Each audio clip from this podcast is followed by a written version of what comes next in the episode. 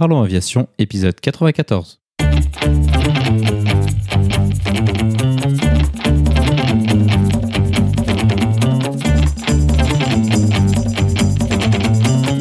Parlons Aviation, le podcast qui parle de tout ce qui vole.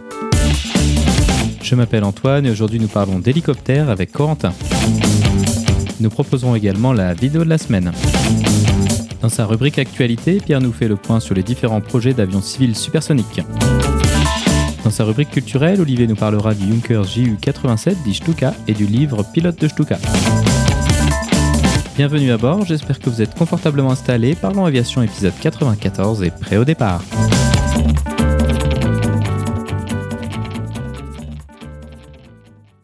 Bonjour et bienvenue dans le 94e épisode de ce podcast. Cette semaine, nous allons parler d'une facette de l'aviation dont nous n'avons pas encore parlé sur le podcast, les hélicoptères. Pour en parler avec nous, notre invité de la semaine est Corentin. Corentin est pilote privé d'hélicoptère basé en région parisienne. Il nous décrira son parcours débutant dans le planeur pour se diriger vers l'avion avant d'aboutir sur les voilures tournantes. Il nous expliquera ce qui l'a motivé à se lancer dans un brevet de pilote privé d'hélicoptère et des défis qu'il a rencontrés en formation. Ensuite, il nous expliquera les nombreuses possibilités offertes avec ce type de machine, dont notamment le magnifique transit parisien qu'il nous décrira, et la possibilité de se poser dans des endroits insolites. Nous en profiterons également pour parler des différences entre l'avion et l'hélicoptère, avec entre autres les notions de panne moteur, de navigation et d'aéroclub, ou plutôt de héliclub dans ce cas-là. Pour conclure, il nous parlera de sa chaîne YouTube et du tour du monde qu'il espère pouvoir effectuer avec son Cabri G2. Avant de se quitter, Olivier est de retour cette semaine. Il nous parlera du Junker JU87, mieux connu sous le nom de Stuka, et du livre Pilote de Stuka. Pierre est également de retour avec sa rubrique Actualité. Il nous proposera un tour d'horizon des différents projets d'avions civils supersoniques et des problématiques associées à ces machines. Comme d'habitude, vous trouverez plus d'informations sur les sujets évoqués pendant l'épisode dans la description. Vous la retrouverez à l'adresse parlonsaviation.com/94. Et maintenant, passons donc aux actualités avant de discuter avec Corentin.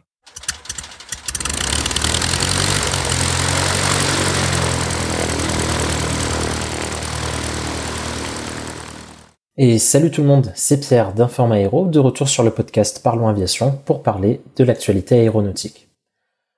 Aujourd'hui, je vous propose une petite analyse sur le transport aérien commercial supersonique, une analyse tirée d'une vidéo sur le même sujet que vous pouvez retrouver sur ma chaîne YouTube. Si ma vidéo ne rentrait pas vraiment dans un contexte particulier, la rubrique Actu d'aujourd'hui s'intègre bien sûr dans le sillage des récentes annonces de la faillite du constructeur aérien et des 15 commandes de liner supersoniques passées par United Airlines auprès de Boom Aerospace. Cette analyse vous expliquera quelle utilité pourrait avoir un avion commercial supersonique et vous donnera quelques exemples des nombreux défis à relever pour le construire. Bonne écoute. Construire un avion commercial supersonique est très ambitieux et nécessite beaucoup de recherche, d'études, de calculs et d'argent. Quand on y réfléchit bien, Concorde est le seul projet de son genre à avoir véritablement abouti. Des projets de ce genre pourtant, il n'en manquait pas à l'époque. Que ce soit Boeing avec son 2707, Lockheed avec son L2000 ou encore Tupolev avec son TU-144 qui même s'il a en effet pu voler, a dû arrêter toute activité de transport de passagers moins de 3 ans après sa mise en service. Depuis Concorde, aucun constructeur aéronautique majeur n'a réellement envisagé la possibilité de commercialiser un avion supersonique. Alors pourquoi cette ambition est-elle remise au goût du jour? Avant tout, il faut comprendre qu'il est maintenant plus facile de construire un avion de ce type que dans les années 1960-1970.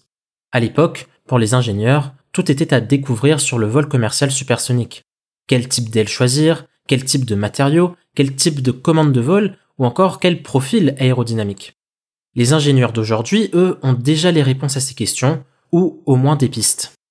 Non seulement ont-ils donc des pistes, mais ces pistes en question sont précises. Elles sont agrémentées de calculs, de rapports, de tests qui ne permettent pas simplement d'apprendre, mais également de comprendre.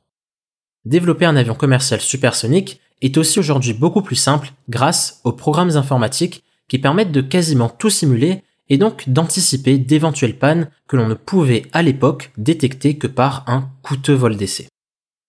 En bref, Mener un tel projet est aujourd'hui donc moins coûteux d'un point de vue financier, mais aussi d'un point de vue intellectuel. La volonté de construire un avion commercial supersonique peut aussi s'expliquer par les nouveaux besoins de notre société. Nous vivons dans un monde de plus en plus mondialisé, où tout s'accélère et où l'on cherche à tout optimiser. Au temps de Concorde, un banquier parisien pouvait en une journée aller à New York pour y négocier des contrats pendant plusieurs heures et être rentré à son domicile avant minuit, heure de Paris. Voyager plus vite que le son, c'est pouvoir voyager professionnellement dans le monde sans subir les effets du décalage horaire puisque l'on rentre tous les soirs chez soi. Prendre l'avion est alors moins fatigant et on est donc beaucoup plus productif, ce qui est essentiel dans notre société actuelle. Malgré tout, même si depuis la crise du Covid-19 les déplacements professionnels en avion sont grandement revus à la baisse, il y aura encore des raisons pour lesquelles ces déplacements resteront nécessaires, comme pour la signature de contrats, l'inspection d'usine ou encore les déplacements gouvernementaux par exemple. Et puis nous le verrons en troisième partie, mais aucun constructeur aéronautique majeur comme Boeing ou Airbus n'envisage actuellement de lancer un projet d'avion commercial supersonique. Il n'y a que des petites ou moyennes entreprises en course. Pourquoi cela? C'est en fait assez simple. Boeing, Airbus, Bombardier, etc., ces entreprises travaillent avant tout pour garder ou pour gagner des clients que sont les compagnies aériennes. Pour leur vendre des avions, il faut répondre à leurs besoins. Et à l'heure actuelle, ce dont les compagnies aériennes ont besoin, ce sont des avions économes en carburant, ce qui nous allons le voir n'est pas le point fort des projets d'avions commerciaux supersoniques. Au jour d'aujourd'hui, il n'y a malgré tout pas de quoi s'exciter car la route vers un avion commercial supersonique est encore longue. En effet, même avec les avancées technologiques modernes, le vol supersonique reste un défi. D'abord, il y a le problème du bruit. Les émissions sonores sont très réglementées dans l'aérien et depuis 1972, leur niveau standard a été divisé par plus ou moins 10. Pour mesurer le niveau de nuisance sonore d'un avion, l'OACI utilise le système EPNDB que l'on peut traduire par bruit effectif perçu en décibels. Le PNDB mesure grosso modo la gêne ressentie par un être humain au passage d'un avion à proximité. Pour vous donner un ordre de grandeur, un avion comme le Boeing 747-8 génère 290 EPNDB. Concorde, lui, en générait au moins 350. Chaque avion a en fait droit à un niveau EPNDB maximal qui lui est attribué en fonction de sa masse maximale au décollage. Or, voler au-delà du mur du son demande des moteurs très puissants qui sont en général très bruyants par rapport à la taille ou la capacité de l'avion. Je vous citais Concorde tout à l'heure, mais on peut aussi prendre l'exemple du Rafale qui à l'atterrissage génère 110 décibels, ce qui est bien plus qu'un Boeing 747 qui n'en génère lui que 75. Construire un avion commercial supersonique conforme aux restrictions sonores sera sûrement compliqué. Ensuite, toujours dans la thématique des nuisances sonores, il y a le problème du bang supersonique. En effet, au-delà de Mach 1, les ondes sonores sont tellement comprimées qu'elles se compactent en une seule couche et créent un bang sonore caractéristique. Ce bang supersonique a d'ailleurs fait la une de l'actualité l'année passée, lorsqu'un rafale de la permanence opérationnelle a survolé Paris à plus de Mach 1 pour intercepter un avion de ligne qui ne répondait plus aux appels radio. Pourtant, le passage du mur du son est très codifié puisque les pilotes de chasse ne peuvent pas le franchir en dessous de 10 km d'altitude. Et même au-dessus, le bang fait encore trembler nos fenêtres. Même si la recherche a permis de développer des ailes, des profils aérodynamiques et de découvrir des phénomènes qui permettent de retarder l'apparition du bang supersonique, ou au moins d'en diminuer la nuisance sonore, les options restent très limitées et vont pour la plupart contraindre ce genre d'avion à voler en dessous de Mach 1.2. Par rapport aux avions de ligne modernes, cela représente un gain d'une heure cinquante de vol sur un Paris-New York. Alors certes, on gagne près de deux heures de vol, mais à quel coût? Cela nous amène à une autre problématique majeure, la consommation carburant. La plupart des projets d'avions commerciaux supersoniques sont encore à un état de genèse et tous n'ont pas encore trouvé moteur à leur carlingue mais ces projets semblent tous s'orienter vers des moteurs dits à taux de dilution moyen. Allez, petite explication rapide. Le taux de dilution est un indicateur de l'efficacité d'un moteur à réaction. Sur les réacteurs modernes, la poussée est obtenue grâce à deux flux d'air. Le flux d'air dit primaire, qui est aspiré, comprimé, mélangé à du carburant, puis enflammé, ce qui crée une explosion faisant avancer l'avion. Et le flux d'air dit secondaire, qui va lui passer autour du compresseur et qui va accélérer à cause de la réduction du diamètre de l'entonnoir réacteur. Le taux de dilution s'obtient en faisant le rapport entre le débit d'air du flux secondaire et celui du flux primaire. Plus le taux de dilution est élevé, plus le moteur est dit efficace puisqu'une plus grande partie de la poussée est générée grâce à de l'air non mélangé à du carburant. Les moteurs qui équipent l'A320 classique ou encore le 737 NG, des avions conçus dans les années 80-90, ont des taux de dilution qui tournent autour de 5 à 6. Sur la 320 Neo ou le 737 MAX, des avions beaucoup plus récents, les moteurs ont des taux de dilution qui vont de 9 à 11. Aucun des projets d'avions commerciaux supersoniques actuels ne prévoit d'utiliser des réacteurs qui pourront dépasser un taux de dilution de 4. Même s'il est vrai que ces avions supersoniques voleront à haute altitude, où la consommation carburant est réduite, ils consommeront tout de même une fois et demie plus de carburant à l'heure qu'un A320 classique. Donc, grosso modo, un avion commercial supersonique consommerait autant qu'un A320 classique sur un Paris-New York. Les avions de type 737 MAX et A320 Neo seront du coup moins coûteux à exploiter. Alors voilà, vous avez bien compris que construire un avion commercial supersonique, c'est un projet déjà très coûteux à développer, mais aussi surtout à terme à exploiter. Il ne faut pas se voiler la face, les avions subsoniques resteront plus intéressants d'un point de vue financier. Pour preuve, une étude menée par le German Aerospace Center a déterminé que le coût d'opération d'avions commerciaux supersoniques serait au moins deux fois supérieur à celui des avions privés actuels. Pour rentabiliser un tel avion, il n'y a pas de secret, il faudra vendre des billets à un prix élevé, et quand bien même le voyage supersonique sera plus accessible qu'autant de Concorde, il sera loin d'être accessible à tous. Je rajouterai à cela que la faillite d'Aerion illustre à quel point ce genre de projet est vraiment difficile à mener à bien. Cette faillite démontre en fait qu'il faut rester pragmatique. Avoir des idées et faire rêver les gens, c'est bien, mais il faut que ça suive financièrement pour le développement et à terme pour les opérations de l'avion. Autre exemple, le contrat signé par United Airlines qui comporte certaines clauses dont la certification de l'avion sur le plan de la pollution. Alors bon, je ne crois pas beaucoup à un avion supersonique peu polluant d'un point de vue GES, mais la pollution sonore est aussi un critère important. Donc pour moi, ces 15 commandes, elles ne garantissent rien de concret. Bref, je crois quand même qu'un nouvel avion commercial supersonique verra bel et bien le jour, mais comme Concorde, il sera produit à peu d'exemplaires et seuls les plus aisés y auront accès. Si vous suivez un peu le sujet, je pense personnellement que le projet de Boom a des chances d'aboutir car il a une approche plus empirique que les autres, notamment de par la volonté de construire un démonstrateur volant au préalable. Mais on ne peut être sûr de rien, malgré un soutien financier de Lockheed Martin et un partenariat avancé avec le motoriste General Electric, Aerion a bien fait faillite. Si le sujet vous intéresse, je vous redirige vers ma vidéo bientôt un nouvel avion commercial supersonique sur ma chaîne YouTube Inform Aero, dans laquelle j'ajoute à l'analyse d'aujourd'hui un état des lieux des différents programmes d'avions commerciaux supersoniques. Je vous remercie pour votre écoute, encore merci à Antoine, et je vous souhaite un bon épisode de Parlons Aviation.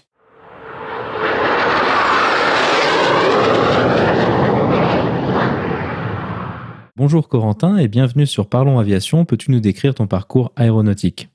Bonjour Antoine, merci de m'avoir invité et d'aussi loin que je me souvienne, euh, dès qu'il y avait un avion qui passait au-dessus de la maison avec mon papa, on, sortait, on se précipitait sur le perron pour le regarder. La même chose pour les hélicoptères. Et euh, très jeune, j'ai commencé à faire du modèle réduit en fabriquant des planeurs en balsa, puis ça a été les avions et les hélicoptères. Et euh, dès que j'ai eu trois sous, en fait c'était les, sous de mon premier contrat, je suis allé m'inscrire euh, pour faire du planeur, j'avais une vingtaine d'années. Et quand je suis arrivé, on m'a demandé si je voulais faire un vol d'initiation. J'ai dit non, non, je veux m'inscrire, je veux passer mon brevet. Et voilà, ça a commencé comme ça. Et puis ensuite, j'ai suivi le même chemin qu'en modélisme, le planeur, l'avion, puis euh, l'hélicoptère pour finir. Est-ce que l'hélico, c'était un objectif initialement pour toi ou est-ce que ça a été une progression pour faire des trucs progressivement de plus en plus cool? Ça a d'abord été un rêve que je m'autorisais même pas à avoir. C'est-à-dire que j'ai fait du modèle réduit hélico euh, et c'était déjà euh, bien au-delà de mes moyens euh, quand j'étais quand j'étais plus jeune. Et c'est grâce à ma femme que j'ai fait de l'hélico parce qu'un jour elle m'a dit écoute t'es es fatigué t'as beaucoup travaillé etc fais quelque chose qui te ferait plaisir.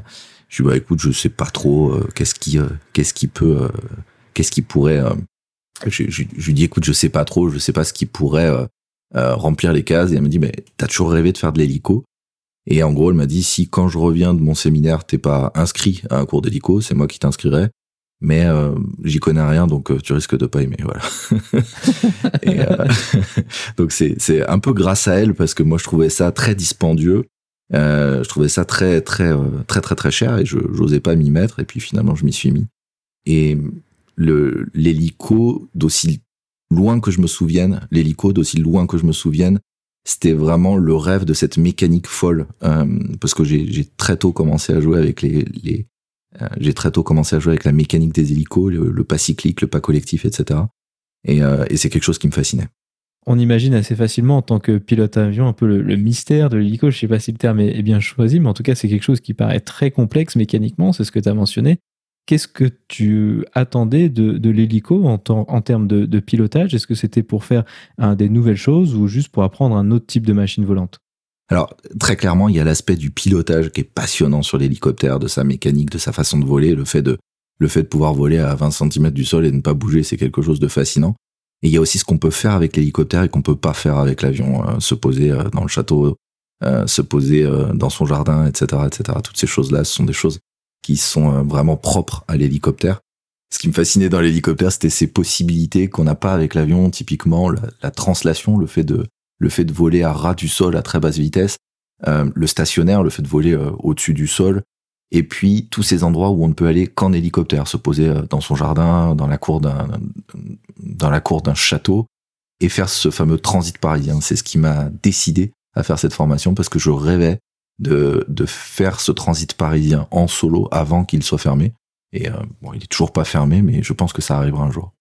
Quand tu parles de, transit parisien, est-ce que tu peux nous en dire un, petit peu plus? Parce que ça, ça a l'air assez cool. Évidemment, tout ce qui est la proximité de, la ville de Paris, c'est pas quelque chose qui est ouvert aux avions. Il hein. faut quand même rester assez loin, étant donné la présence euh, d'Orly, du Bourget et, euh, de Roissy. Qu'est-ce qu'on peut faire avec un hélico qu'on peut pas faire euh, avec un avion à Paris?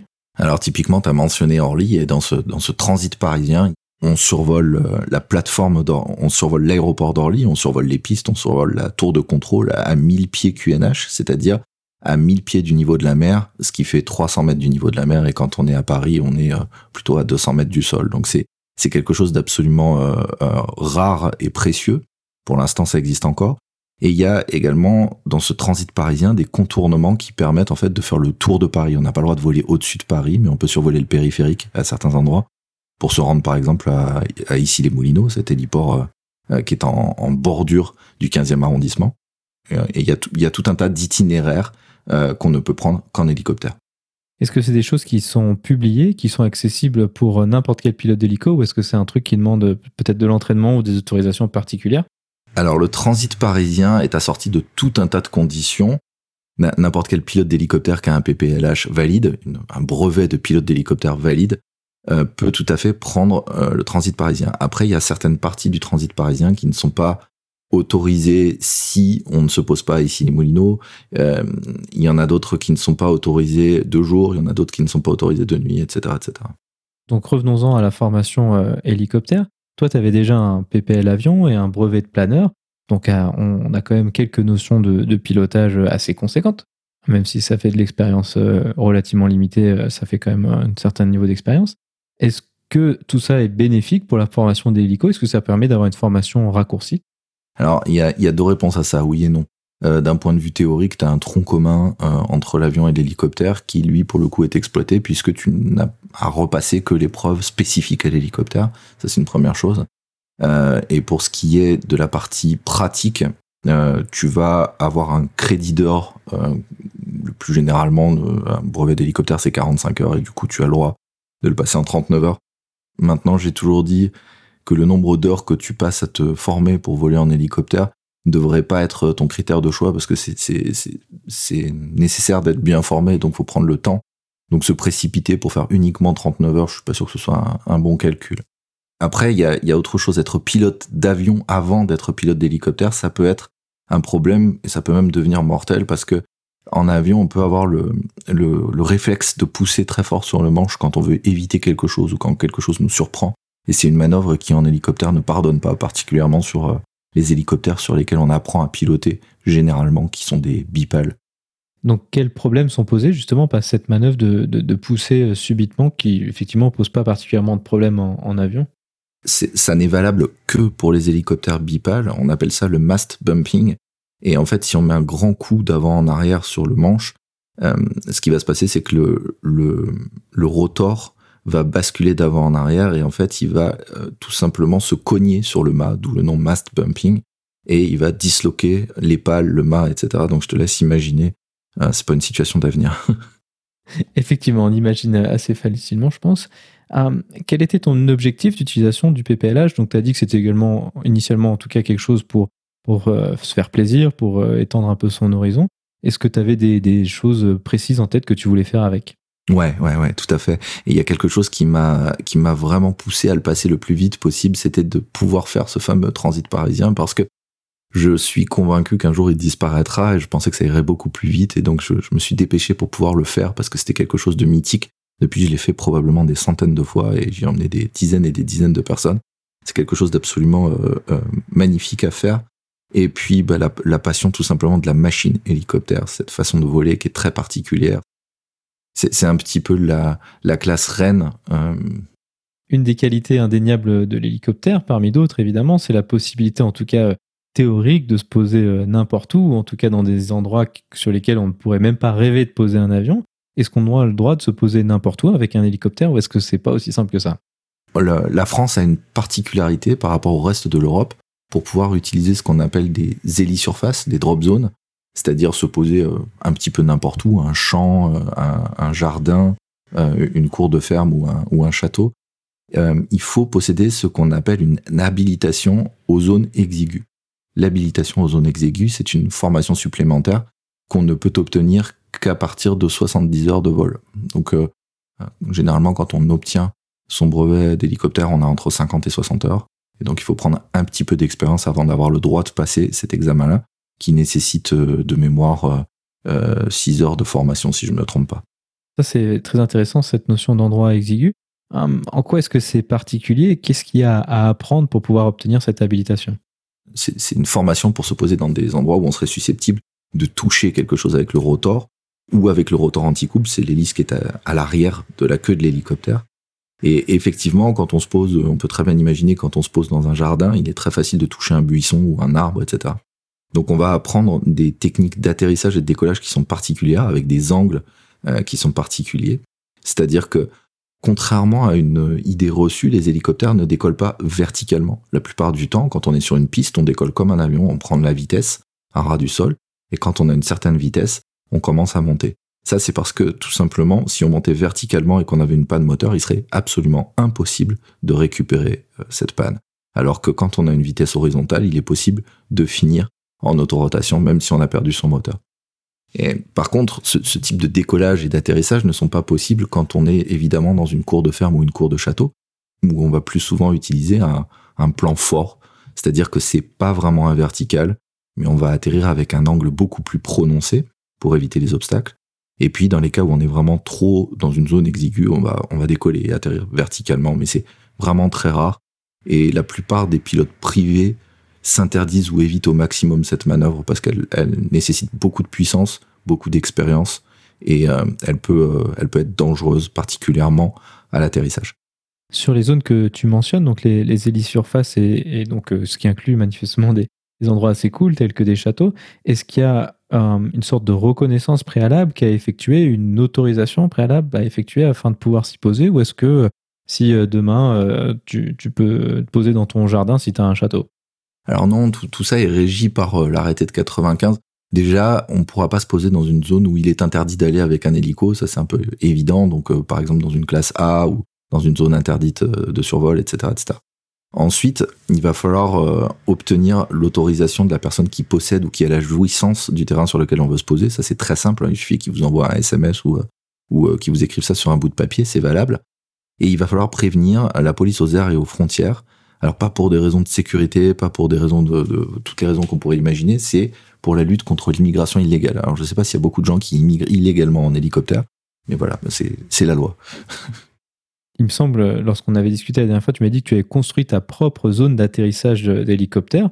En quoi est-ce que ça consiste? Est-ce que tu as juste un peu euh, dégagé ton, ton jardin ou comment ça, comment ça fonctionne? Alors, c'est un souvenir un petit peu euh, amer, euh, mais c'est un terrassement en fait. On a tout simplement terrassé une avancée qu'il y avait devant la propriété chez mes parents. C'est une, une vieille ferme dans le sud-ouest de la France. Et on a fait tout simplement terrasser par un bulldozer. Il suffit d'avoir une zone plane sur laquelle on peut se poser et qui est suffisamment loin des obstacles. Euh, et en l'occurrence, euh, on a eu des, probablement des problèmes lors de ce terrassement parce qu'il y a eu énormément de pluie. Et euh, quand je me suis posé la première fois, on a eu un glissement de terrain qui a fait que l'hélico avec lequel je me suis posé a été entièrement détruit. Donc c'est c'est c'est une expérience intéressante parce que j'ai appris beaucoup de cet accident, mais c'est quand même c'est quand même euh, voilà, c'est quand même une histoire euh, dont on se souvient, on va dire. Effectivement, je, je, peux comprendre. Donc, tu as parlé de, châteaux et, de fermes. Est-ce qu'il y en a beaucoup de ce type d'endroit où, tu t'es posé ou est-ce que c'est quelque chose de quand même relativement rare de, pouvoir avoir accès à ce genre d'endroit? Eh bien, écoute, euh, en vérité, il faut pas attendre qu'on te dise tiens cet endroit on peut y aller en hélicoptère. Il faut appeler les propriétaires, leur expliquer très clairement comment ça fonctionne, quelles sont les responsabilités, etc. Et si tu fais ça, tu peux ouvrir des drop zones toi-même. Moi j'en ai ouvert des dizaines en France et euh, ça te permet de te poser dans plein d'endroits. C'est un petit, c'est un petit peu un problème dans le monde de l'hélicoptère, c'est que beaucoup de pilotes, à cause du prix euh, très important des heures de vol, volent très peu, euh, se posent assez peu sur des drop zones et ont, ont pas la, comment dire, n'ont pas la, n'ont pas le loisir de pouvoir explorer, ouvrir des nouvelles drop zones, etc. Mais il faut, quand on peut, ouvrir des drop zones parce que c'est ce qui est le plus passionnant. C'est euh, réfléchir à l'endroit où on va se poser, euh, comment euh, faire comprendre au propriétaire que il n'a aucune responsabilité là-dedans, que que tout va bien se passer, etc. C'est un, truc passionnant. C'est devenu un peu ma spécialité d'ailleurs. Effectivement, ça, a l'air très cool. On imagine qu'un autre, autre élément par rapport à tout ça, c'est tout ce qui est, je sais pas si on parle de souffle dans le cas d'un hélico, mais le, le brassage d'air qui est créé, qui est quand même assez important avec le risque d'objets euh, volants. Est-ce que comment est-ce qu'on essaye de limiter ce risque, même si j'imagine que ça peut pas être complètement éliminé? Alors, dans la procédure pour euh, atterrir sur une drop zone, il y a ce qu'on appelle un passage puissance. Il y a un passage de reconnaissance. Tu peux passer autant de fois que tu veux au-dessus de la drop zone. Et généralement, ce qu'on cherche à identifier, ce sont soit des personnes, soit des animaux, soit des câbles, euh, soit des problèmes de, de lumière dans les yeux quand on approche, toutes ces choses-là. Euh, on va faire très attention à tous ces éléments avant de se poser. Donc, très clairement, ça fait partie de la procédure d'atterrissage, mais ça n'empêche pas au préalable de discuter avec le propriétaire et de lui demander d'enlever tous les objets qui sont mouvants, etc. Et typiquement, l'un des trucs les plus courants qui arrivent, euh, alors ça, ça se finit généralement bien, mais c'est d'atterrir dans un champ parce qu'on nous a dit que c'était plus facile et de se rendre compte qu'il y a de la ficelle ou du barbelé qui traîne à l'endroit où on atterrit et qui est soulevé par le vent du rotor. Généralement, ça va pas jusqu'à une fin, euh, une fin euh, prévisible, mais euh, mais c'est quand même très désagréable d'atterrir et de voir des morceaux de ficelle s'approcher du rotor.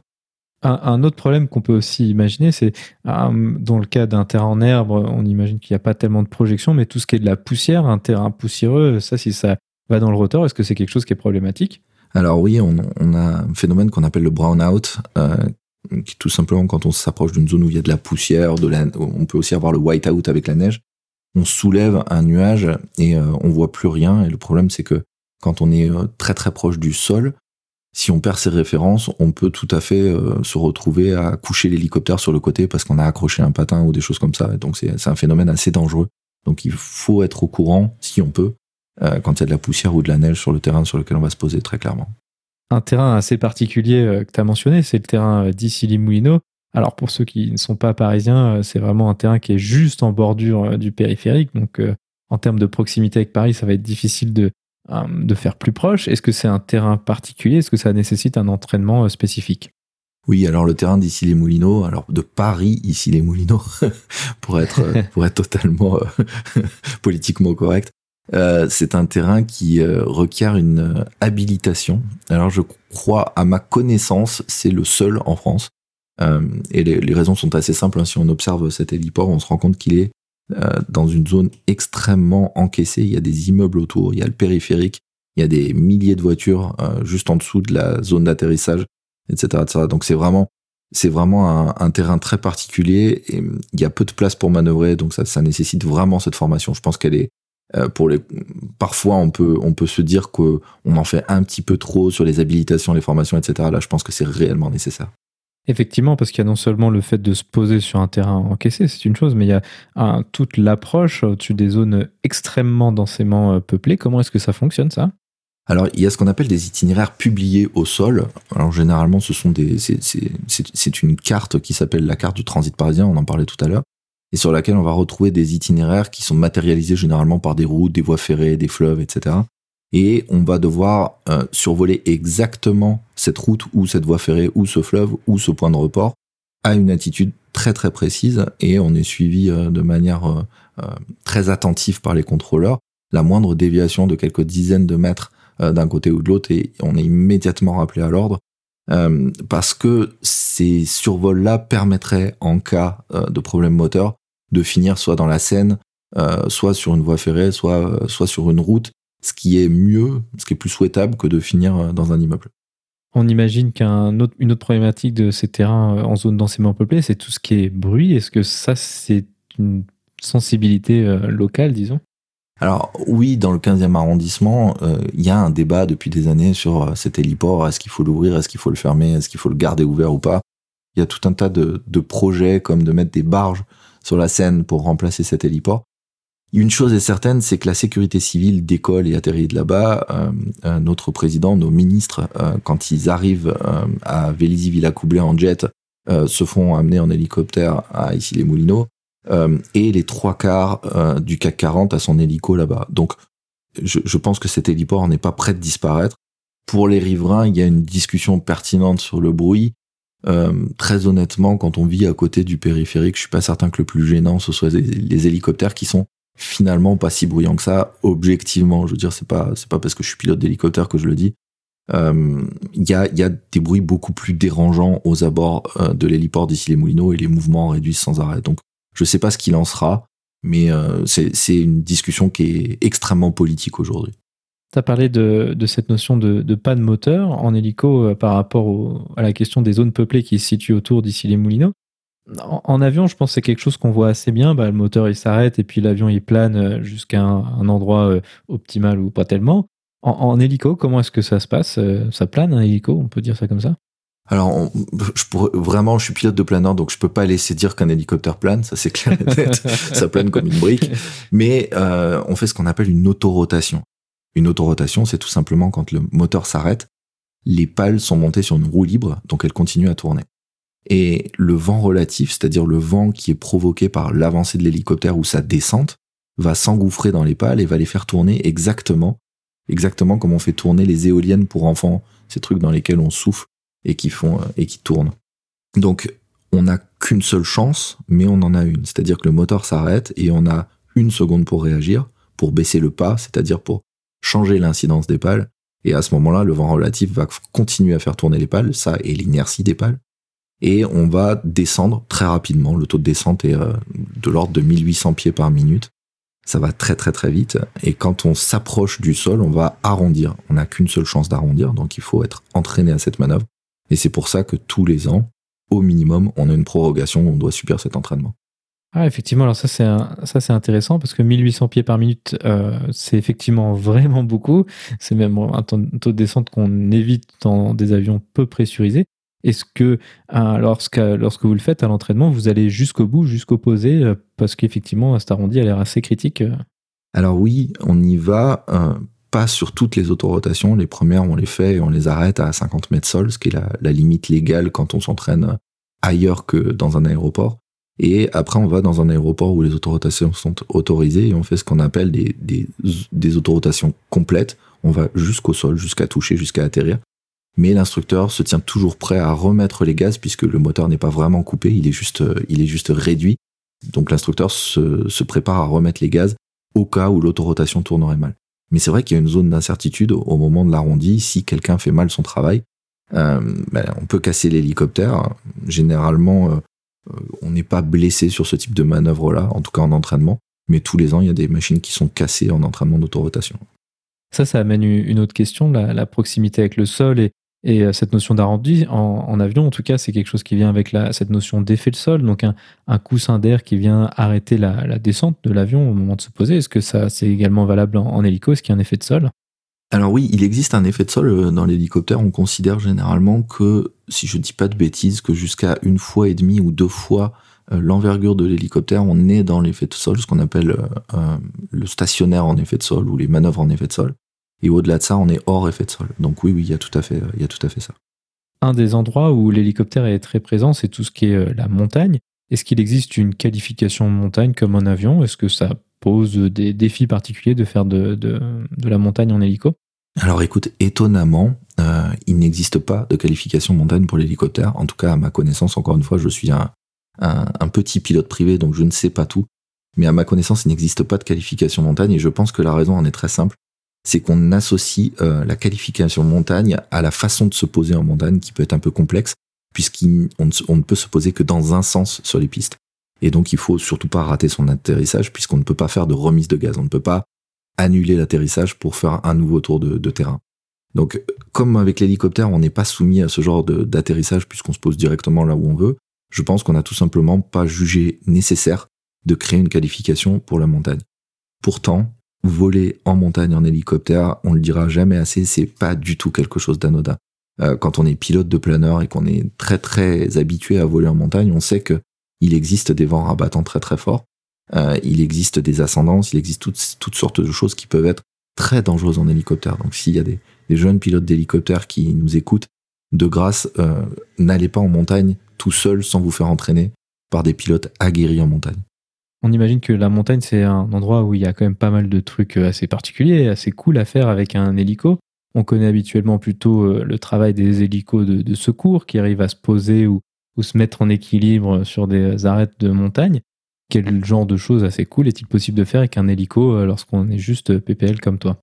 Alors, ça dépend si on veut rester dans la stricte application de la loi ou si on se permet un certain nombre de choses. Parce que se poser en montagne peut être extrêmement agréable. Je sais qu'il y a beaucoup de gens qui le font. Euh, moi, jusqu'alors, c'est quelque chose que je ne faisais pas parce que normalement, on doit obtenir et euh, on doit demander et obtenir la permission du propriétaire ou de la personne qui a la jouissance du terrain. Et c'est souvent assez compliqué de trouver euh, à qui appartient la montagne entre guillemets. donc moi, je sais que je me pose pas trop en montagne. Après, ça pose d'autres problèmes qui sont très techniques parce que quand on monte dans la couche d'air, quand on monte en montagne, l'air se raréfie. On dit ça généralement de cette manière-là. En fait, la, la pression descend et on a moins d'air pour porter. Donc, à ce moment-là, on a, on a moins d'air pour alimenter le moteur, on a moins d'air pour porter les pales, etc., etc. Et du coup, atterrir en montagne nécessite aussi un certain nombre de calculs si on veut se poser, euh, si on veut se poser assez haut pour vérifier que on va pas tout simplement casser la machine parce qu'elle est plus capable de voler à cette euh, altitude-là. C'est un certain nombre de défis après, dans les choses très cool à faire, moi je sais qu'il y a quelque chose que je fais, que je fais beaucoup en planeur et que je fais aussi en hélicoptère, c'est faire du vol de pente, c'est-à-dire utiliser les ascendances de la montagne pour aller dans des endroits où ça aurait été compliqué parce que j'aurais manqué de puissance, ou j'aurais pris infiniment plus de temps pour le faire sans les ascendances. Donc tu arrives à prendre des, ascendances avec l'hélico euh, sur des, vents orographiques, c'est bien ça?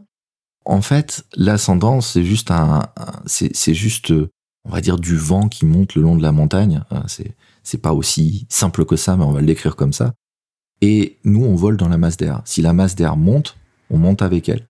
Et même si la masse d'air monte à 1 mètre seconde, c'est toujours 1 mètre seconde qu'on n'aura pas à gagner avec notre moteur.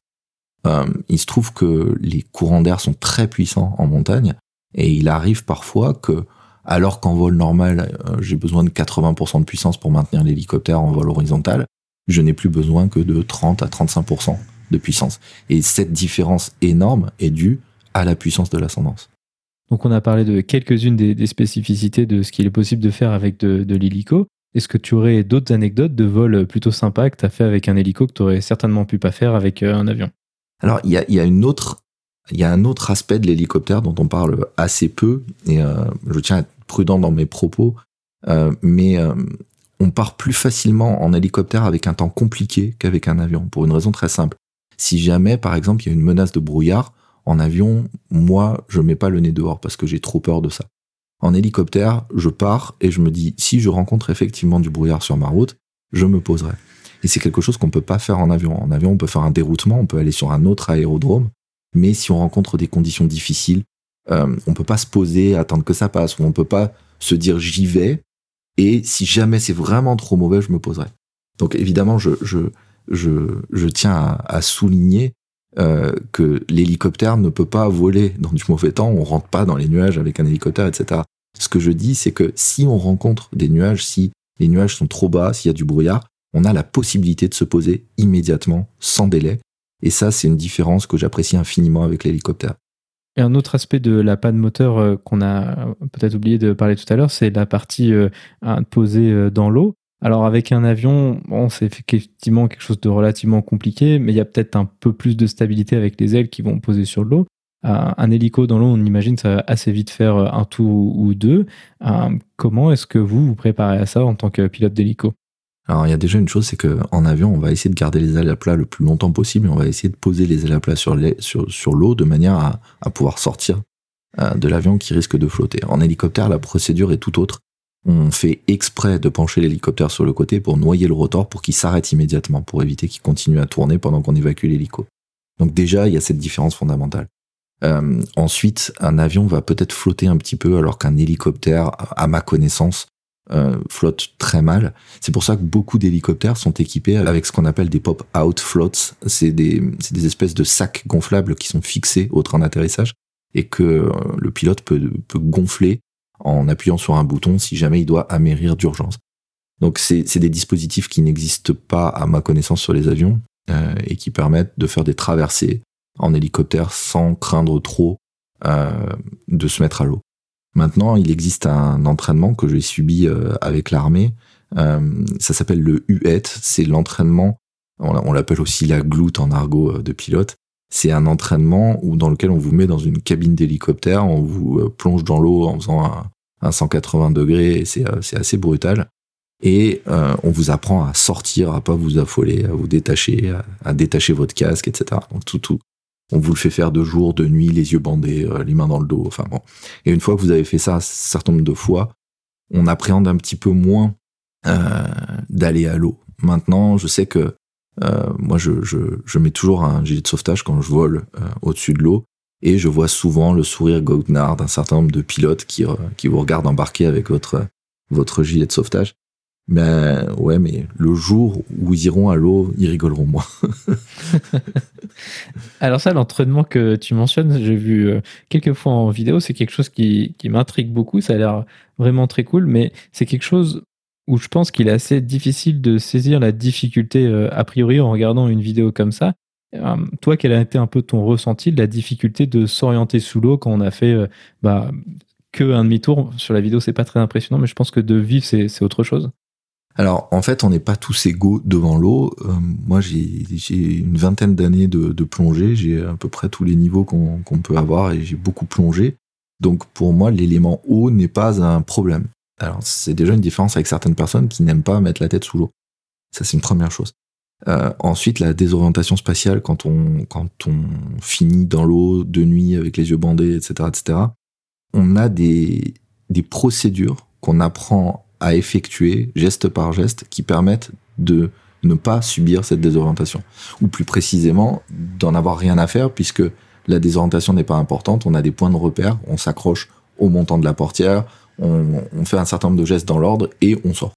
Donc si on a subi cet entraînement suffisamment et que c'est rentré euh, dans ce qu'on appelle, euh, enfin que c'est rentré dans, dans, le, dans le réflexe, après, je pense que ça peut se passer bien, mais euh, tant que c'est pas arrivé, en fait, je pense qu'on peut pas en parler.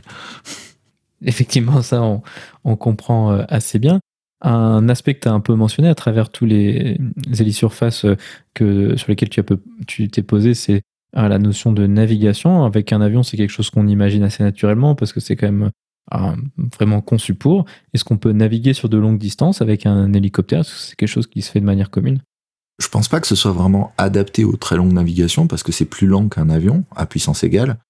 Moi, il m'arrive très très souvent pour mon travail ou pour mes sociétés de location d'hélicoptères de traverser euh, la France avec euh, des hélicoptères. Et aujourd'hui, euh, pour faire Paris-Aix, par exemple, c'est un petit peu moins de 4 heures avec le plus petit et le plus lent de mes hélicoptères. Et donc, euh, sur 4 heures de vol, tu croises environ à quelle vitesse? Est-ce que ça demande des arrêts intermédiaires pour refueler euh, en fonction de la capacité de l'hélico, j'imagine? Alors, l'hélicoptère que j'évoquais, qui est un, un Gimbal Cabri G2, c'est un hélicoptère qui est fabriqué en France, à un réservoir de 170 litres, et on consomme à peu près 38 euh, litres à l'heure, donc on peut, on pourrait presque, non, on peut même faire, faire, faire ça d'une traite. Maintenant, généralement, on s'arrête pour faire le plein au milieu, pour se dégourdir un peu les pattes, mais, mais c'est possible. Également, hein, une autre question par rapport à, ce parallèle avec l'avion. L'avion, il y a les aéroports. Alors évidemment, les hélicoptères sont bienvenus sur les aéroports également. Mais est-ce qu'il y a aussi des héliports euh, dédiés où tu peux faire le plein en route ou est-ce que vous préférez les plateformes traditionnelles? Alors, il y a, quelques héliports, mais en fait, pour être honnête, j'en connais pas à part euh, l'héliport de Paris qui, justement, n'a pas d'essence pour le type d'hélicoptère que je pilote. Donc, euh, non, généralement, on se pose sur des aérodromes, tout ce qui est plus normaux, et on fait le plein comme les avions. Donc maintenant, parlons des différents types d'hélicoptères qui sont disponibles à la portée d'un pilote euh, privé. Donc tu as parlé du, du Cabri, c'est ça? À quoi ça ressemble comme hélico? Et en quoi est-ce que c'est différent euh, des hélicoptères, par exemple, de la sécurité civile qu'on, je pense qu'on connaît de manière plus classique? Généralement, vous allez passer votre euh, licence de pilote d'hélicoptère sur un hélicoptère biplace à moteur à piston. La plupart des hélicoptères sont dotés de ce qu'on appelle un turbomoteur, c'est-à-dire un moteur qui est, qui est à turbine, comme un réacteur d'avion. Euh, mais c'est des, des, des, dispositifs qui sont extrêmement chers Et pour démocratiser entre guillemets l'hélicoptère, on a créé il y a des dizaines d'années des hélicoptères à moteur à piston. Donc les plus connus sont le R22, le HUG 300, toutes ces machines sur lesquelles on peut apprendre. C'est généralement sur ces machines-là que vous allez apprendre. Le cabri que tu as mentionné, c'est, si je dis pas de bêtises, une machine plutôt euh, moderne. Qu'est-ce que ça change par rapport aux, hélicos effectivement plus traditionnels, tels que le, R22, qui est, je pense, un grand classique euh, dans l'aviation d'aéroclub, si on peut permettre de parler comme ça? Oui, le R22, c'est vraiment le classique absolu. Et le Cabri G2, c'est le même moteur sur les deux hélicoptères, mais euh, il y a 20 à 30 ans qui séparent les conceptions de ces deux hélicoptères et ça fait tout. Le R22, c'est un coup de génie à l'époque, puisque c'était la possibilité de faire de l'hélico pour euh, tout le monde. Euh, mais ça reste un hélicoptère qui euh, est fait à partir de, plaques de métal, de tubes de métal et de plexiglas. Alors que le Cabri G2 dispose d'ingénierie beaucoup plus moderne, il est fabriqué avec du carbone et toute sa cabine est un bloc autoporteur. Alors il y a tout un tas d'astuces de conception moderne qui font qu'il est beaucoup plus sécurisé, beaucoup plus silencieux euh, et qui permet d'emporter plus de carburant, plus vite, etc., etc. Donc ce qui les sépare, c'est vraiment euh, 30 ans euh, entre la conception de l'un et la conception de l'autre. Une autre nouveauté euh, relativement récente, c'est ce qu'on appelle ces ULM hein, dits classe 6. Alors, c'est des ULM qu'on peut dire hélicoptères, même si ça ne tombe pas dans cette case réglementaire-là exactement. Hum, qu'est-ce que tu en penses? Qu'est-ce que ça donne par rapport au, cabri, notamment, que tu as mentionné? C'est une question difficile. On me demande très souvent mon avis sur le Classis. Et j'ai très très peu d'expérience sur ce, type d'hélicoptère. J'ai passé mon brevet Classis il y a quelque temps sur un Dinali H3. Ce sont des machines qui euh, sont extrêmement attachantes parce que voilà, c'est quelque chose que tu peux avoir dans ton jardin pour de vrai, etc., etc. Maintenant, je pense que l'argument qui va généralement pousser les gens à se diriger vers, le, vers la classe 6, c'est le prix. Et je pense qu'il y a un certain nombre de, de, de, hiatus euh, dans la compréhension du prix du classe 6, puisque, par exemple, euh, on compare régulièrement le prix du brevet en classe 6 et le prix du brevet en hélicoptère certifié. Euh, sauf que on se base pour le classe 6 sur une trentaine d'heures, parce que c'est généralement le prix d'appel que présentent les écoles, alors que, par exemple, sur du certifié, ce sera une cinquantaine d'heures. Et je considère que les deux étant en hélicoptère, s'il faut 50 heures pour piloter un hélicoptère certifié, il faut 50 heures pour piloter une classe 6. Il n'y a pas de raison qu'il faille 20 heures de moins. Donc je pense que il faut comparer ce qui est comparable. Et si on doit euh, uniquement prendre des décisions avec le prix que ça coûte de passer son brevet euh, sur, sur l'un ou l'autre, euh, quid de ce qu'on veut faire avec l'hélicoptère? Moi je pense que quelqu'un qui doit choisir entre classe 6 et, et certifié doit s'interroger sur ce qu'il voudra faire euh, avec cette machine à terme. Et c'est pas la même utilisation, hein, bien sûr. Alors justement, qu'est-ce que ça change en termes d'utilisation un, un classe 6 ou un hélicoptère certifié? Est-ce qu'il y a des choses qu'on peut pas faire avec l'un et qu'on peut faire avec l'autre? Globalement, on peut faire la même chose avec un hélicoptère classe 6 qu'avec un hélicoptère certifié. La différence entre le certifié et le classe 6, c'est le poids. C'est ça qui va permettre de faire rentrer l'hélicoptère dans la classe 6. Donc bien évidemment, en classe 6, il n'y a que des hélicoptères biplaces. On trouvera ou des monoplaces, mais on trouvera jamais un quadriplace. C'est la première différence. Si vous avez envie un jour d'emmener plus d'amis, il vous faudra passer votre brevet certifié parce que au-delà de deux places, ça n'existe pas en classe 6. Ça, c'est une première chose. Ensuite, il faut bien comprendre que pour pouvoir faire des hélicoptères très légers, là où on met un boulon d'une certaine taille dans un hélicoptère certifié, on met la moitié ou le tiers de cette taille-là dans un hélicoptère classe 6.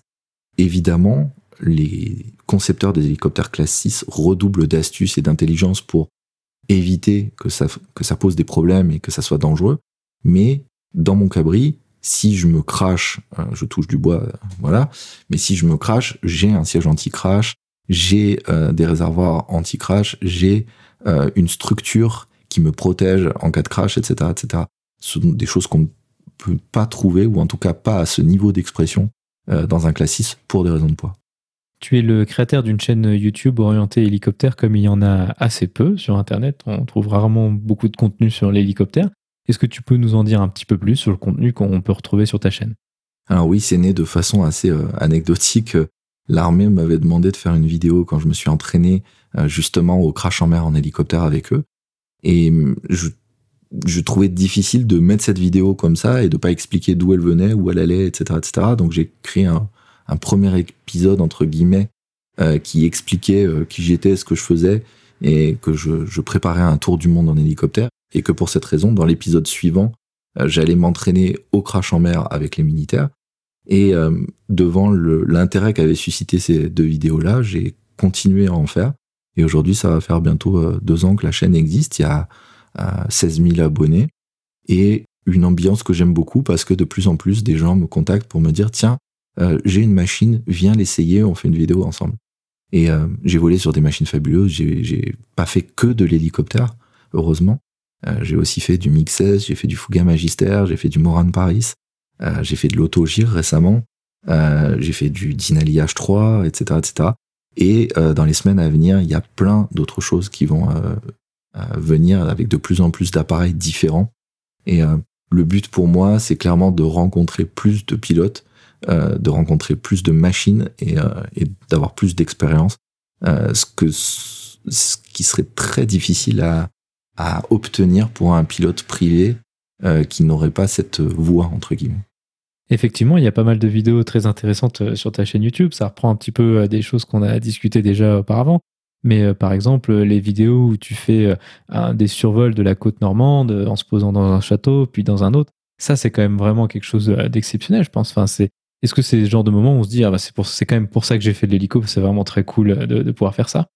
Alors c'est des moments où on se dit je suis vraiment vraiment vraiment salement privilégié et la vidéo dont tu parles en particulier, j'avais très clairement souligné le fait que pour une fois, c'était la première, ça n'est jamais arrivé avant, euh, je montrais un tout petit peu de ma vie privée euh, dans une vidéo parce que euh, j'avais un ami qui voulait qu'on fasse cette vidéo-là. Mais c'est vrai c'est vrai que je comprends parfaitement l'étonnement que ça peut susciter chez des gens de voir quelqu'un décoller d'un hôtel 5 étoiles en hélicoptère pour se rendre dans un restaurant en hélicoptère, puis ensuite aller acheter du site en hélicoptère en survolant les falaises, magnifiques de la Normandie. C'est cette vie folle, mais qui peut appartenir à, tous ceux qui font de l'hélicoptère. C'est quelque chose de, de fabuleux et je souhaite à tout le monde d'avoir cette expérience. Et d'ailleurs, j'essaye de la faire partager au plus de gens possible à travers les vidéos, mais aussi en emmenant beaucoup de gens voler euh, au travers de plateformes comme Wingly ou des choses comme ça. Tu as également mentionné tout à l'heure un tour du monde que tu souhaitais faire en hélico. Alors ça, pour le coup, c'est quelque chose de, bon, pas commun, j'irai peut-être pas jusque-là, mais ça, ça se fait relativement bien en avion. Euh, en hélico avec les limitations que tu as mentionnées en termes de, vitesse de croisière et de et d'emport euh, pétrole. Euh, où est-ce que ça en est, ce tour du monde en hélico, et quels sont les défis propres à ça? Alors, on devait décoller à l'été 2019. Le projet initial, c'était de partir à deux cabris pour faire un tour du monde, ce qu'on appelle le tour du monde avec le circuit nord, c'est-à-dire partir par l'Angleterre, ensuite monter vers les îles Faroé, vers l'Islande, ensuite le Groenland, redescendre vers le Canada et, euh, traverser les États-Unis, le détroit de Bering, la Sibérie et revenir en Europe. Et euh, pour des raisons d'assurance, il nous a pas été possible de partir euh, en, en, l'été 2019, mais le projet est toujours vivant. Et depuis, j'ai acheté un hélicoptère parce qu'à la base, je voulais en louer un. je suis en train d'en acheter un second et ce projet est toujours vivant. Et on attend un petit peu que le Covid nous laisse tranquille si ça doit arriver un jour. Parce qu'aujourd'hui, par exemple, la, gestion des frontières en Russie est très complexe et ils peuvent pas se prononcer d'une semaine sur l'autre. Donc voilà pour le, pour le départ. Et ensuite, pour la complexité euh, que ça représente en hélicoptère, il y a eu beaucoup de tours du monde en hélicoptère. Il y en a eu uniquement sur des hélicoptères 4 places pour une raison très simple. C'est que en biplace, on a une masse, on a une masse max qui nous permet pas d'emporter énormément de choses et en particulier du carburant. Donc, très clairement, pour faire ce tour du monde en hélicoptère biplace, il faut un réservoir supplémentaire et, il faut euh, euh, une bonne dose de confiance, on va dire. si ça a jamais été fait, il y a une raison. Ah, donc dirigeons-nous maintenant vers la conclusion. Quel conseil aurais-tu pour quelqu'un qui serait curieux ou intéressé de se lancer dans un, dans PPLH après avoir fait de l'avion ou pas finalement? Alors, je lui dirais déjà d'aller faire un vol d'initiation euh, dans un ATO, donc dans une école de pilotage, de manière à voir si euh, ça ressemble à ce qu'il imaginait. Ensuite, et ça c'est très important, on peut passer son PPLH, mais derrière, si on veut pouvoir voler, il faut savoir que voler trop rarement en hélicoptère, c'est se mettre en danger, sauf si on décide de ne voler qu'avec des instructeurs. Donc c'est important de, réfléchir à cette licence d'hélicoptère, non pas uniquement en termes de est-ce que j'ai assez d'argent pour passer la licence, mais est-ce que j'aurai assez d'argent pour voler suffisamment pour ne pas euh, être en train de créer les conditions de ma mort, tout simplement. Donc je, pense que c'est vraiment quelque chose que peu de gens euh, que peu de gens imaginent de prime abord et se dire bon un, brevet d'hélicoptère ça coûte une vingtaine de milliers d'euros, allez je me lance, mais derrière il faudra aussi maintenir sa compétence en volant. Je pense que vraiment voler une à deux heures par mois est un minimum pour voler en sécurité. Sinon, il reste la solution de voler toujours avec instructeur ou avec un ami qui pilote beaucoup plus souvent pour rester en sécurité. Est-ce qu'il y a des aéroclubs euh, pour les hélicoptères de la même manière qu'il y a les aéroclubs pour avions ou est-ce que ça fonctionne un peu différemment? Majoritairement, il y a des sociétés, ce qu'on appelle des ATO, mais il existe aussi des héliclubs, des DTO. Euh, les héliclubs, c'est quelque chose d'un petit peu plus euh, associatif. Alors, dans l'hélicoptère, tout ressemble quand même un petit peu à une société parce que les volants financiers sont tels qu'on peut pas se permettre d'avoir ce côté un petit peu plus associatif qu'on peut trouver dans l'avion. Est-ce qu'il y avait autre chose dont tu voulais parler au sujet de l'hélicoptère aujourd'hui? Aujourd'hui, voler en hélicoptère, c'est compliqué quand on a conscience du monde qui nous entoure. Euh, et j'espère que très très vite, on verra apparaître euh, des hélicoptères à hydrogène, parce que je crois pas beaucoup dans la solution électrique, euh, parce que ça nous permettrait à nouveau de voler sans aucune mauvaise conscience. parce que c'est une passion qui est prenante, c'est quelque chose qu'on voudrait faire souvent, mais c'est vrai que dans le monde où on vit, c'est c'est un petit peu plus compliqué de prendre son hélicoptère, de mettre 170 litres de carburant dedans et de se dire tout est normal. Très bien, bah, ce sera le mot de la fin. Ainsi se conclut donc cette discussion. Corentin, merci beaucoup d'avoir accepté de venir sur le podcast pour nous parler d'hélicoptère. Avec plaisir. À bientôt, Antoine.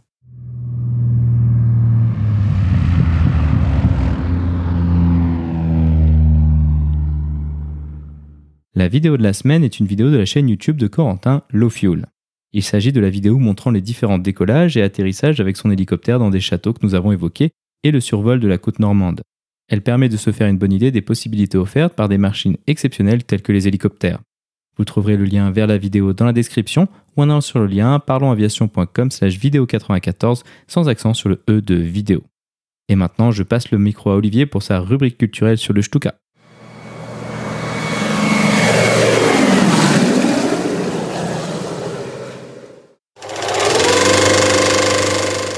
Je m'appelle Maverick. Maverick? C'est pas un nom, ça, c'est un sobriquet. Tu saurais le faire voler. Tu l'as bien fait voler, toi. Recherche Mirage 2000 en provenance de Farnborough, dans le 050 de votre position pour 60 nautiques, niveau 350. Ça va? Oui. Tout est vérifié. Bien sûr. Oui.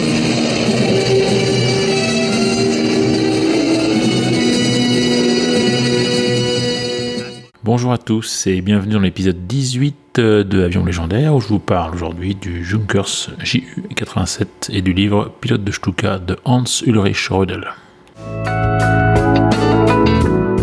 Alors, le Junker 87, que tout le monde connaît sous le nom de Stuka, est un bombardier en piqué léger allemand utilisé pendant toute la Seconde Guerre mondiale. Après avoir parlé de nombreux avions anglais et américains de cette période, il me semblait important, dans un souci d'équilibre, d'évoquer également euh, quelques avions des forces de l'Axe. Alors Stuka est en fait l'abréviation d'un mot allemand, je vais tenter de vous prononcer, vous m'excuserez par avance, Sturzkampfflugzeug, euh, qui signifie euh, avion de combat en piqué et qui désigne à l'origine toute une famille d'avions, mais qui sera finalement utilisé par erreur pour désigner uniquement, quasi exclusivement le, le JU-87. Alors il s'agit d'un avion monomoteur à train fixe, à la silhouette caractéristique avec des ailes en forme de W aplati, qui comporte deux membres d'équipage, un pilote et un mitrailleur qui sont assis dos à dos. Il a été conçu en 1933 et produit jusqu'en 1944 à plus de 5700 exemplaires avec une motorisation qui va, évoluer au fil des versions de 680 jusqu'à 1400 chevaux. Il a été utilisé par l'Allemagne bien sûr, mais aussi par les forces aériennes italiennes, bulgares, roumaines, slovaques et hongroises. Le Stuka était de conception plutôt rustique, extrêmement robuste, très précis lors des phases de bombardement, mais aussi très lent, ne dépassant pas les 380 km/h, et donc de plus en plus vulnérable au fur et à mesure de l'avancée du conflit et du fait de l'augmentation euh, constante des performances des chasseurs alliés. J'ai déjà parlé dans l'épisode consacré au SBD Dauntless de la technique du bombardement piqué, euh, bien sûr totalement désuète de nos jours, et qui consistait à arriver à la verticale d'une cible à environ 10 000 pieds, soit 3500 mètres, euh, de plonger à un angle d'environ 70 degrés en déployant les aérofreins, de larguer la bombe après l'avoir déployée grâce à une espèce de châssis métallique qui la positionnait en dehors du champ de l'hélice, avant de redresser. Petit détail qui a son importance, si la bombe n'était pas larguée, la ressource, c'est-à-dire le fait de sortir du piquet en redressant l'avion, était impossible du fait de son poids. Alors cet avion de combat a une très sale réputation, surtout pour nous autres Français qui étions à l'époque dans le camp adverse, parce qu'il s'est rendu tristement célèbre en bombardant des objectifs militaires à proximité des colonnes de réfugiés français, voire même selon certaines sources les colonnes de réfugiés elles-mêmes qui fuyaient l'avancée de l'armée allemande durant la débâcle. Avant l'épisode français, les troupes au sol polonaises, néerlandaises et belges avaient appris à redouter les Stuka et leur redoutable précision de bombardement durant la Blitzkrieg, soit la guerre éclair d'invasion allemande en Pologne, Hollande, Belgique et France des années 1939 et 1940, et qui s'est donc terminée par la bataille d'Angleterre, où justement les Stuka se sont vite révélés peu efficaces et très vulnérables face aux Hurricane et Spitfire anglais. Malgré tout, s'il n'y avait pas d'opposition aérienne, les Stuka étaient donc la terreur des populations civiles et des troupes au sol, euh, terreur renforcée par l'effet psychologique produit par une sirène montée sur le fuselage et qui se déclenchait lors du piquet avec un bruit strident caractéristique. Un de ses rôles les plus emblématiques était celui de tueur de chars, pour lequel il a été très largement employé, notamment sur le front de l'Est avec une version spécifique, le JU-87D, employant non pas une bombe ventrale d'une tonne, qui était la configuration standard du Stuka, mais deux canons de 37 mm. Le meilleur à cet exercice et sur ce terrain soviétique fut donc l'assaillement Hans Ulrich Rodel qui totalisa 2530 sorties et la destruction de plus de 2000 objectifs terrestres et maritimes, dont 519 chars russes. Expérience racontée dans son livre Pilote de Stuka.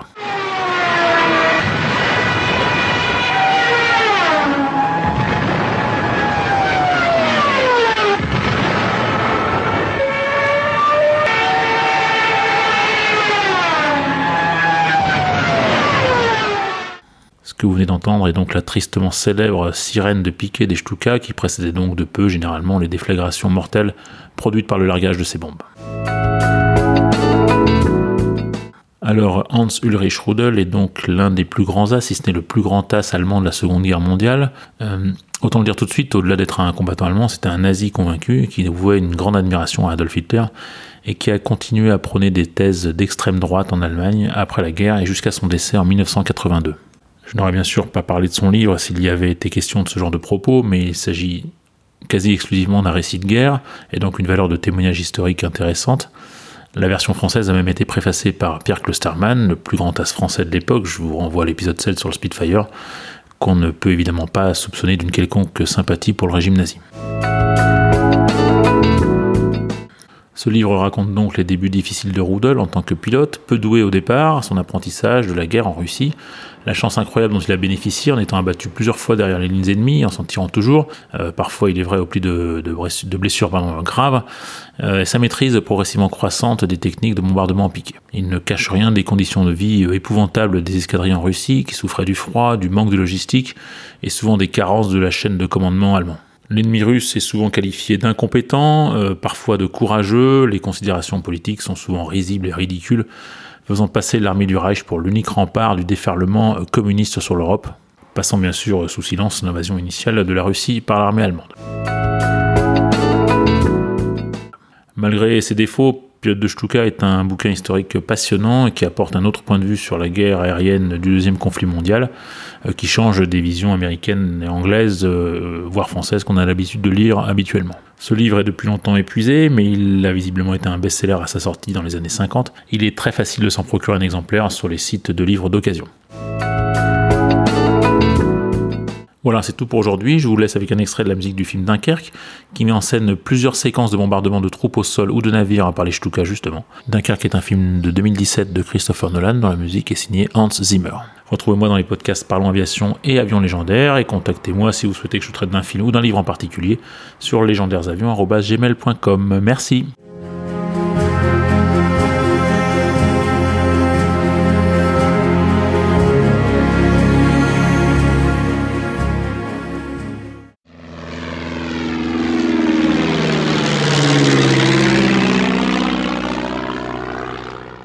Ainsi se conclut donc le 94e épisode de ce podcast. J'espère qu'il vous a plu et je vous invite à vous abonner sur votre application de podcast favori.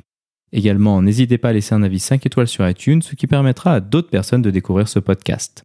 Je tiens à remercier Corentin d'avoir accepté de venir nous parler de son expérience en tant que pilote privé d'hélicoptère. Je tiens également à remercier Olivier pour le travail fourni pour sa super rubrique culturelle et Pierre pour sa super rubrique actualité. La description de cet épisode est disponible sur notre site web parlonsaviation.com/94. Si vous avez des questions, des remarques ou des suggestions, n'hésitez pas à nous contacter sur contact@parlonsaviation.com. Si vous voulez recevoir des notifications lors de la sortie des nouveaux épisodes, vous pouvez vous inscrire à la newsletter dans la barre latérale droite de notre site parlonsaviation.com. Vous pouvez également nous suivre sur Twitter sur @parlonsaviation et sur Facebook. En vous souhaitant des vols nombreux, je vous remercie d'avoir écouté ce 94e épisode de Parlons Aviation. Thank you.